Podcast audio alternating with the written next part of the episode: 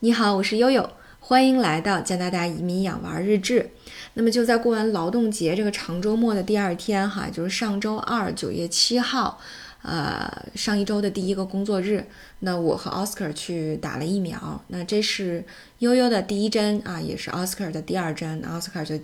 算是接种完毕了哈。那么大家可以看到，呃，这一期的名字叫亲测辉瑞哈，说明我们俩打的就都是辉瑞。但实际上，悠悠在打这一针之前，确实还有点纠结，因为之前跟大家介绍过哈，大洋打的是莫德纳的这个疫苗，反应比较激烈哈，浑身酸疼，然后发发烧啊，这个呃基本上到三十八度了，呃，而且呢，我们周围的朋友基本上打莫德纳的都有发热的这种体验。呃，正巧在呃这个劳动节，我们不是有跟朋友一起啊聚会来着吗？然后当时还有过这方面的讨论哈，呃，当时我记得我们那个朋友说的是，呃，鼓励了一下大洋，说大洋莫德纳挺好的哈，一方面对于德尔塔变种来说，莫德纳的这个有效性下降的比较少，呃，辉瑞下降的比较多啊，下降到百分之三十几了，啊，但是莫德纳到百分之六十几。啊，那说明可能莫德纳确实是不是对于这个新的变种的有效性更好一点儿啊？那么第二个呢？因为为什么它好一点呢？因为它确实这个含量比较高啊。这个呃 mRNA 这个疫苗呢，莫德纳是含量是零点五，呃，这个辉瑞呢只有零点三啊。所以实际上在加拿大进口这个疫苗的造价上，莫德纳的这个。呃，疫苗是比辉瑞要贵七块钱的，啊，因为这个一方面是它这个剂量高，另外一方面呢，就是莫德纳出厂的时候，就是一支呃，从注射器到这个药品都是已经配好的。但辉瑞大家都知道，对吧？辉瑞是呃要这个呃用这个生理盐水进行这个配药的，啊，通常我我记得如果没记错的话，应该是一个一个原汁能够配出来五五剂。呃，那如果用不掉的话，那当天就得扔掉。所以这是为什么在今年年初辉瑞还比较抢手的时候，大家会跑到疫苗去蹲守啊？因为要是有这个预约的人没来，或者有配配出来配多了的啊，当天要扔了，还不如给大家打了的啊。所以就就是之前会有这种情况，呃，甚至呢，呃，万锦还出现过有一个大医院，他可能在配药的时候。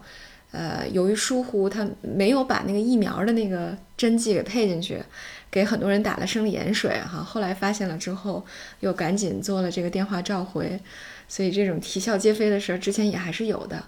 呃，所以呢，悠悠在到底打呃哪种疫苗的时候，确实有所纠结。呃，一方面呢，觉得辉瑞的这个反应比较小一点，比较温和，呃，报告的这个血栓啊，各方面的这个。呃，副作用和后遗症比较少一点儿，啊，但是呢，又觉得莫德纳的是效果会不会更好，会不会更猛？呃，对，所以就确实有纠结哈。我记得在我们去打打疫苗的路上，呃，小珍珠就呃就 Maggie 就问嘛，小珍珠就问说：“妈妈，你到底打哪个呀？”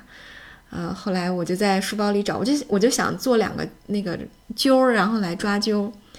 结果正好从。那个书包里找到了两个野餐去，但是没有用过的那个勺子啊，一把是红勺子，一把是绿勺子。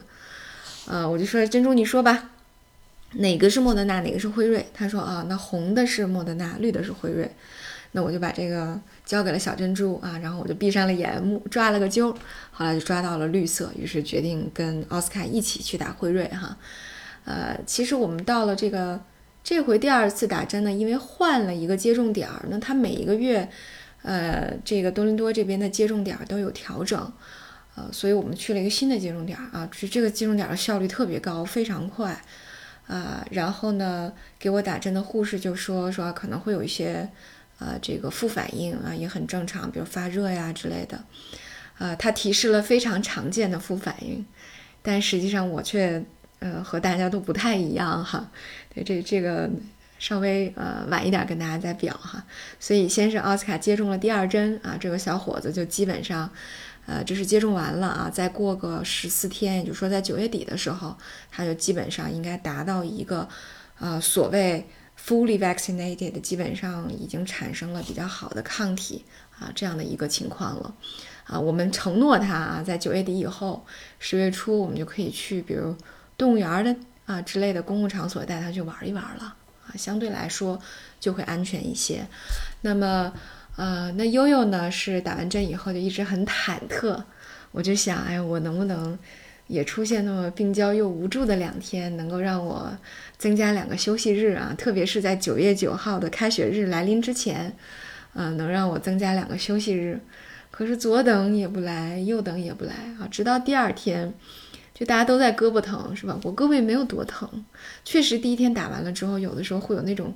神经的那种，嗯，撕拉一下的那种啊，觉得比如手背啊或者小臂啊，可能会有那种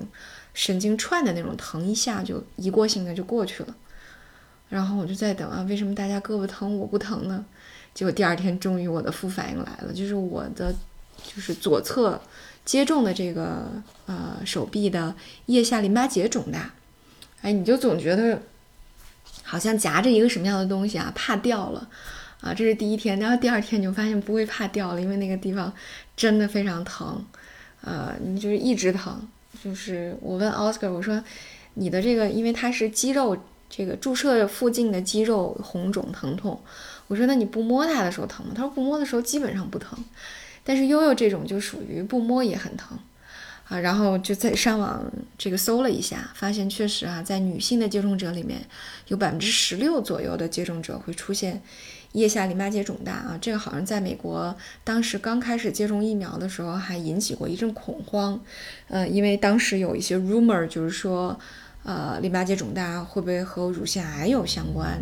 但是后来呃发现实际上这个。仅仅就是啊，对于一部分健康群体来说，仅仅就是一个副反应，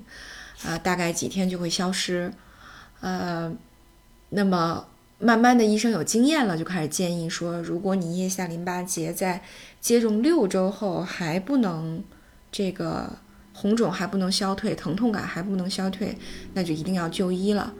啊，但是悠悠今天就已经完全没有感觉了，差不多。有四五天的左右，就基本上没有感觉。今天就基本上就跟正常人一模一样了啊！所以这就是，呃，我和奥斯卡就我我的情况。那奥斯卡呢，因为这是第二针，辉瑞的第二针，所以他在接种的第二天早晨就开始发烧，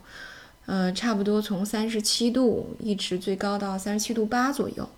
啊！所以他白天一直在昏睡啊，我们都很困，主要就是就都是在昏睡，但是他的温度就不太好控制。呃，但是我们也没管他哈，他也没有叫很难受啊，怎么样的，所以基本上到了，